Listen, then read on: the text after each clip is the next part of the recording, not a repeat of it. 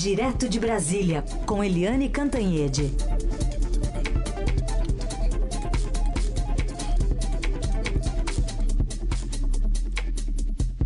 Oi, Eliane, bom dia.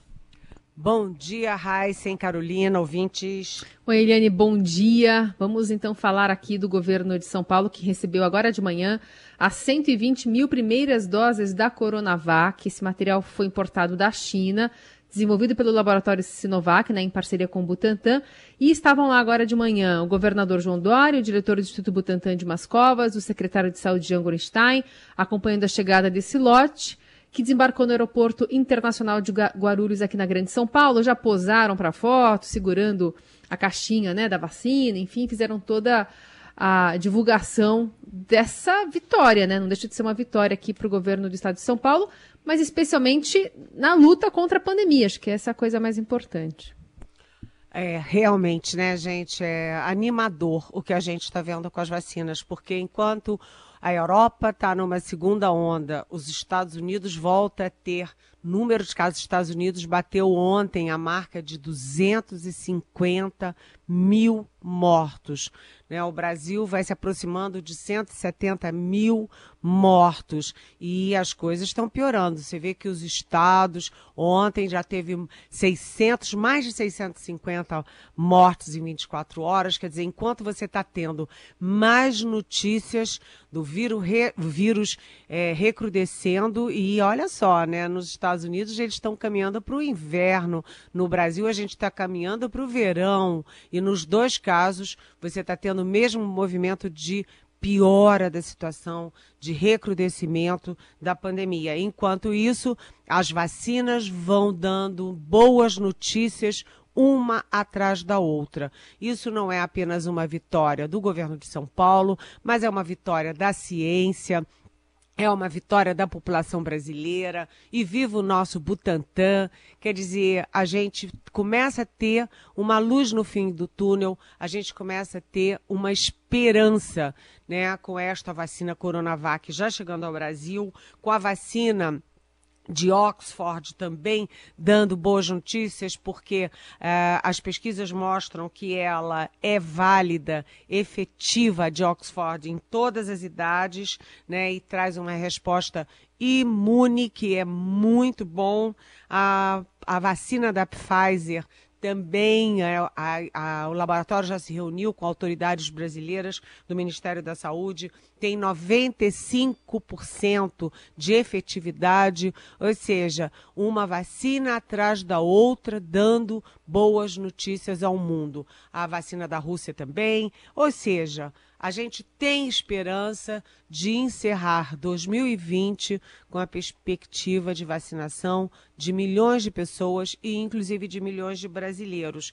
Agora, enquanto isso, não custa a gente lembrar que ontem o Ministério da Saúde publicou nas redes sociais um trecho, uma mensagem muito, muito importante, dizendo: olha, gente, era uma mensagem muito sensata e no fim dizia: é, defendia o isolamento social, defendia que as pessoas tomassem os devidos cuidados e rapidamente essa mensagem foi retirada do ar.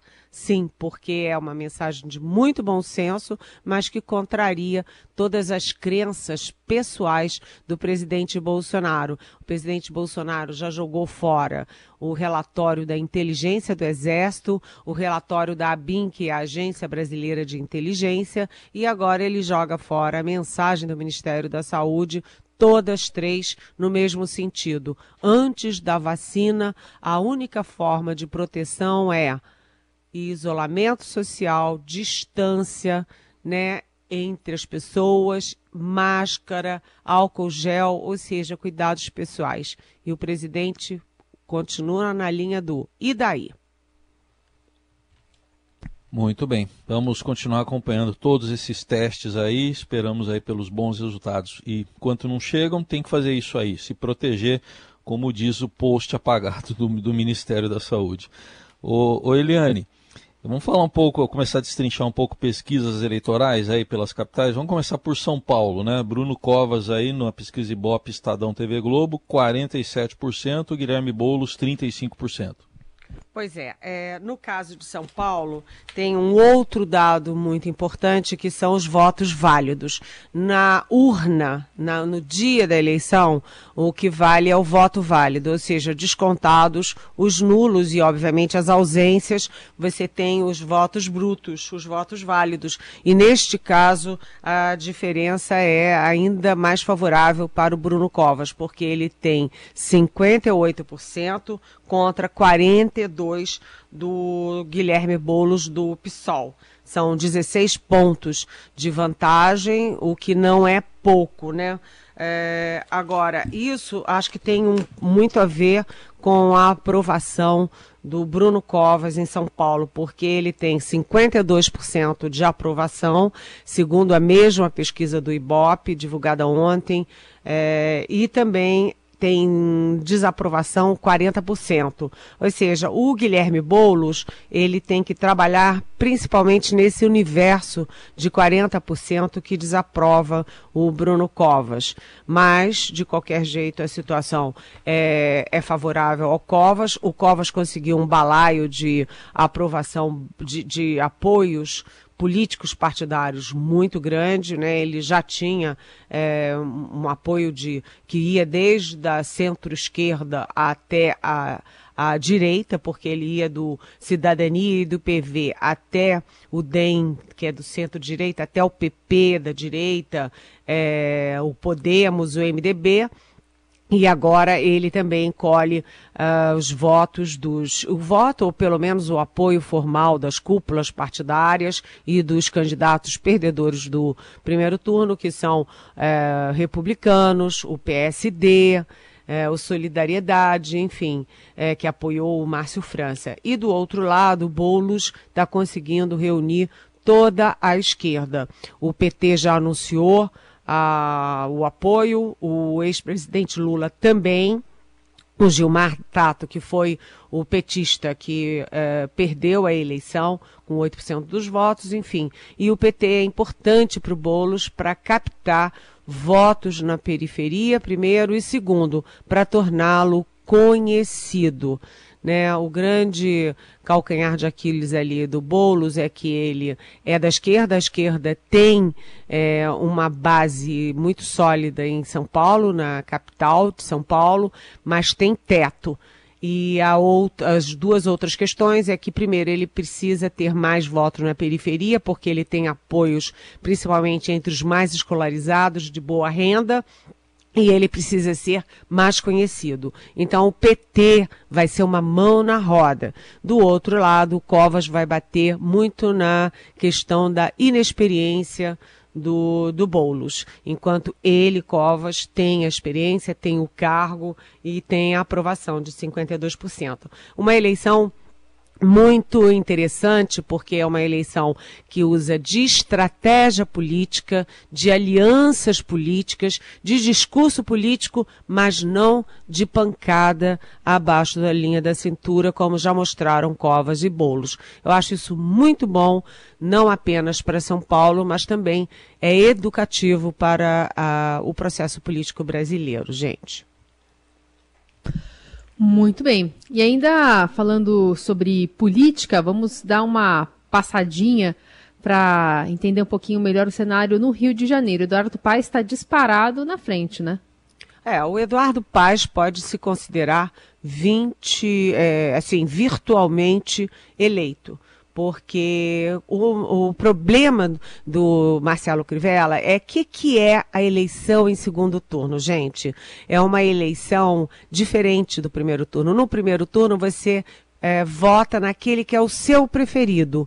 No segundo turno, você vota naquele é, que vai derrotar aquele que você não quer. Você vota não a favor, você vota contra. E no Rio de Janeiro, o ambiente é contra o prefeito Marcelo Crivella. Veja bem, é, ele tem uma avaliação de ótimo e bom de 12% na prefeitura, de ruim e péssimo 60%. 60 a 12 é contra ele, né? A aprovação dele é de 19%. A desaprovação do Crivella chega em 77%. É, portanto, é muito, vamos dizer assim, praticamente impossível o Crivella tirar a diferença. E, além de tudo, é, pelos votos válidos, o Crivella é, tem 31 e o Eduardo Paz tem 69. Ou seja, a, a, a, o Rio de Janeiro está praticamente decidido e com um detalhe, também com muita civilidade eleitoral e política, porque os adversários do Eduardo Paes, como a Benedita da Silva do PT, como Marcelo Freixo é, do PSOL, ambos já se manifestaram a favor do Paes por quê? Porque são basicamente contra o Crivella e contra o Jair Bolsonaro, que apoiou o Crivella. Eleição no Rio de Janeiro, caminhando para, uh, para um final assim melancólico da gestão Marcelo Crivella na prefeitura. Bom, e fechando essa rodada, Recife, né? Com o Ibope mostrando a prima na frente do primo. É, Recife foi uma surpresa né, das três pesquisas, a surpresa é Recife, porque o João Campos, que é do PSB, ele tem apoio do, do governador, apoio do prefeito, do Geraldo Júlio, mas ele atravessou toda a campanha do primeiro turno em primeiro lugar nas pesquisas, chegou em primeiro lugar na eleição, mas já na primeira pesquisa do Ibope, depois do primeiro turno, deu uma inversão e a Marília Reis do PT passou na frente. Isso é importante porque, é, primeiro, rapidamente, a, o João Campos está tendo reflexo de uma avaliação que é ruim, precária, do Geraldo Júlio, prefeito do PSB. Isso é, reflete na candidatura do João Campos. E segundo, é importantíssimo para o PT, porque o PT foi o grande derrotado do primeiro turno. O PT não ganhou nenhuma capital no primeiro turno e não ganhou nenhuma prefeitura das 96 que tem mais de 200 mil habitantes, ou seja, as 96 grandes cidades do país, nenhuma deu PT. Então, como no segundo turno uh, ele disputa em 15 cidades, mas a, a grande estrela, a joia da coroa é Recife, o ex-presidente Lula deve ir para Recife, o PT vai jogar tudo em Recife. Isso tem dois efeitos. Primeiro, o Lula nasceu em Pernambuco. Então, ele tem um peso muito grande e isso vai favorecer a Marília Reis. Segundo, é, é, isso pode dividir as esquerdas. Você vê que as esquerdas todas se uniram em, é, em torno do Boulos em São Paulo, as esquerdas todas estão se unindo em torno da Manuela Dávila do PCdoB em Porto Alegre, em torno do, do candidato do PDT em Fortaleza, né, em, é, em torno do candidato do próprio PSOL também em Belém, mas em Recife o PT racha as esquerdas, PSB de um lado, PT do outro. Né? Então, a eleição em Pernambuco é sempre muito eletrizante, porque é um dos estados mais politizados do país. E o PT joga todas as suas fichas na eleição da Marília Reis. Mas a diferença é pouca e tudo ainda pode acontecer em Recife. A gente continua com a Eliane Cantanhede aqui direto de Brasília para falar sobre uma boiada. O superintendente do Ibama na Bahia cancelou atos da sua própria equipe técnica para liberar obras de um resort de luxo erguidas sobre a areia da Praia do Forte. A região é conhecida pela procriação de tartarugas marinhas e abriga o projeto Tamar. O muro que o hotel está construindo para conter a erosão do solo traz mais um obstáculo para os filhotes de tartaruga chegarem ao mar. Rodrigo Santos Alves não só dispensou uma multa de 7 milhões e meio de reais que havia sido aplicada pelo Ibama contra o Tivoli Eco Resort, como anulou a decisão que paralisava a obra. Não é só isso. Alves também foi nomeado pelo ministro do Meio Ambiente, Ricardo Salles, para comandar a pasta no passado, mesmo sendo sócio de uma empresa imobiliária que atua justamente, Eliane, na oferta de imóveis de luxo no litoral. Pois é, essa história é mais um escândalo. Parece que não tem limite, né? É uma coisa assim. O mundo inteiro mobilizado, olhando para o meio ambiente no Brasil, todos os recados, né, de todos os lugares. Agora o Joe Biden nos Estados Unidos, a gente olhando queimada, olhando Pantanal. O governo deveria ser super cuidadoso depois de vir a público a história de que o Ricardo Salles quer passar uma boiada, é, né, um monte de regra, flexibilizar tudo para deixar as imobiliárias tomarem conta, para resort tomar conta, etc. Eles deviam estar com cuidado, mas ele não tem o menor senso de cuidado. Por quê? Porque o Ricardo Salles tem costas quentes, ele, ele é muito ligado e tem o um apoio do presidente Jair Bolsonaro. Ele é o executor da política ambiental do presidente Bolsonaro. Então você vê o sujeito é, que é o Rodrigo Santos Alves, que é sócio de uma empresa imobiliária né, de construção, ele, ele retira a multa e ele, é, ele suspende a decisão de paralisar a obra que vai prejudicar as tartarugas marinhas. Isso é um escândalo internacional, gente. É um escândalo internacional. Isso continua afundando a imagem do Brasil no exterior o, um país com a biodiversidade é, rica como o brasileiro, com uma é tão lindo, né? Com a Amazônia, com água doce, com floresta, com tudo e continua dando sinais ao mundo de que além de perder a liderança do, da discussão, do debate e do controle da, da, do ambiente, ao contrário, passa a liderar o oposto, né? O ataque ataque ao meio ambiente, o ataque às regras, o ataque às tartarugas, o ataque às restingas e manguezais, Amazônia, Pantanal. Eu acho essas coisas assim inacreditáveis. E, além de tudo, acaba de ter a notícia também de que o PM, é, o policial militar José Ribamar Vieira Rodrigues, assume o Parque Nacional dos Lençóis Maranhenses. Né? Assim como o Bolsonaro põe um general intendente para ser ministro da Saúde, põe dois coronéis para tomar conta da Funarte, é, enche o meio ambiente de militares, ele agora põe também um PM para ser o representante do meio ambiente em Lençóis Maranhenses, que é um dos lugares mais bonitos do Brasil. Ou seja, o presidente Bolsonaro gosta de atrair chuvas e trovoadas e gosta de chamar a atenção do mundo para, de, para tudo errado. Não que o Brasil, mas que ele está fazendo contra o nosso meio ambiente. Falando em meio ambiente, Eliane, temos três ouvintes eh, falando aí sobre aquela questão da madeira ilegal da Amazônia, que o presidente disse que vai revelar os países que compram. O Gilberto pergunta se denunciar só quem compra vai fazer diferença e para quem produz, qual a providência que o governo vai adotar. A Maria Tereza, eh, você não acha que em vez do presidente se preocupar em listar compradores internacionais de madeira ilegal, deveria se preocupar em descobrir e coibir quem corta e vende a madeira na mesma linha do outro ouvinte. E também aqui uma pergunta de áudio que foi deixada por um, um ouvinte nosso também sobre o mesmo assunto. Vamos acompanhar. Bom dia, Raíssa. Bom dia, Carol. Queria perguntar se a Colômbia pode acusar o Brasil de comprar as drogas, que a maioria da parte das drogas da Colômbia vem para o Brasil. Então é o Brasil que compra as drogas? Não é os traficantes, não é os bandidos?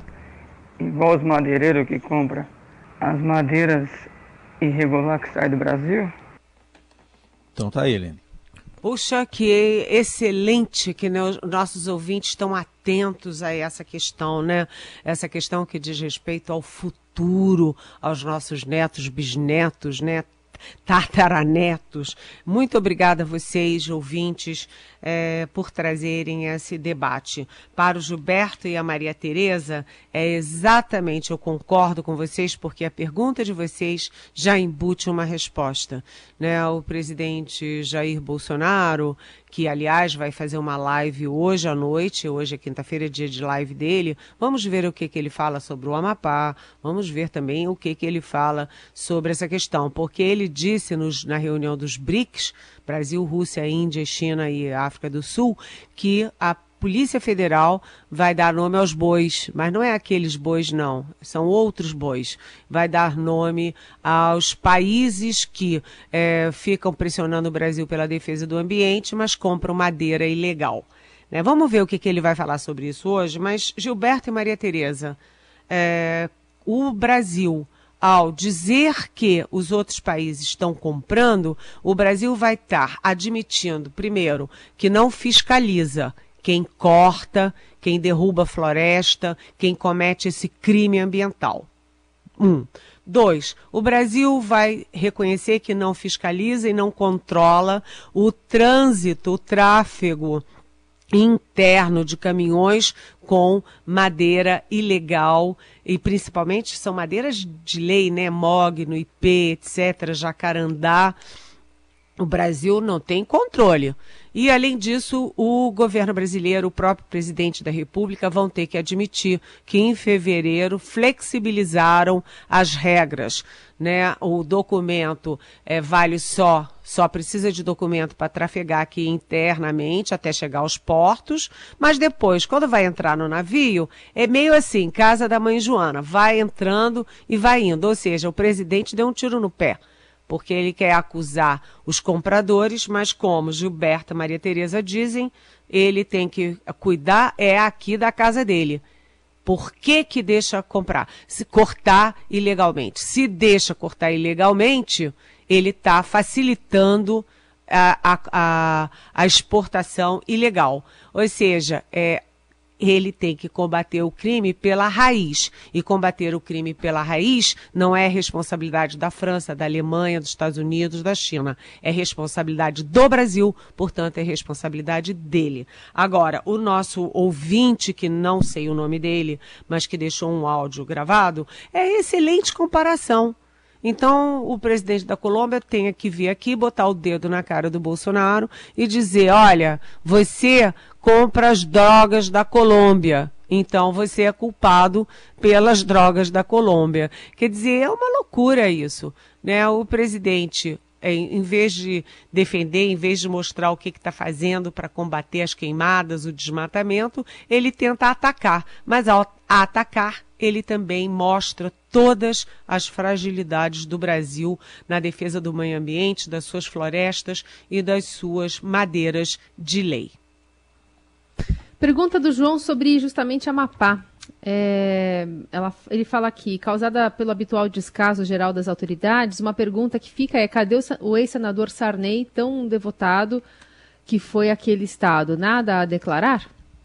Ixi, olha, João, eu não tinha pensado nisso, sabia? É boa pergunta. Boa pergunta. É, o, ontem eu falei, inclusive, com o senador Randolph Rodrigues, eu estou falando com ele todo dia, e ele, uh, que é do Amapá, né, e ele me mandou é, vídeos do que está acontecendo lá. João, a coisa está feia, porque é, hoje já é o 17 dia né? Tem apagão, depois tem racionamento, as, os restaurantes perdem tudo, as padarias, os açougues, as pessoas perdem todo o seu estoque de comida na geladeira. É uma tragédia. Além disso, isso interferiu na eleição, interferiu no debate político e nas comunicações e na própria segurança. E aí as pessoas foram para a rua manifestar indignação no que elas têm todo o direito do mundo ir para a rua, protestar, exigir seus direitos. E o que, que a polícia fez? A polícia partiu para cima. E segundo relatos, inclusive um vídeo que o, uh, que o senador me mandou, o senador Randolph, uh, teve tiro de borracha, uma senhora, inclusive, estava toda roxa com a bala de borracha.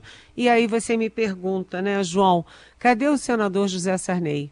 Isso vai confirmando que o senador José Sarney, que é do Maranhão, só usava o Amapá, o pequenininho Amapá, como um trampolim para ter voto fácil e voltar sempre no mandato atrás do outro para Brasília. Ótima lembrança. E a gente encerra o Jornal Dourado de hoje falando sobre um indicado ao Oscar 2021, né, Eliane? Documentário Babenco, alguém tem que ouvir o coração e dizer que parou. Brasileiro, brasileiro acham que eu sou argentino. Esse é o primeiro documentário indicado ao Oscar estrangeiro pelo Brasil, né? É, e é muito legal porque O Babenco era argentino e ele adotou o Brasil e foi um grande, grande diretor, né? Um grande cineasta e quem produziu, quem fez, né? O, o documentário é, é longa-metragem, inclusive, é da Bárbara Paz que foi casada com ele. E é. eu aqui lembro particularmente de um filme que é o Pichote, que é com a Fernanda Montenegro e é, que é um dos clássicos, já a gente já pode dizer, da cinematografia brasileira. Então, sucesso ao filme sobre o Babenco. Sucesso. E sobreviver. Eliane, obrigada por hoje. Até amanhã. Até amanhã. Beijão.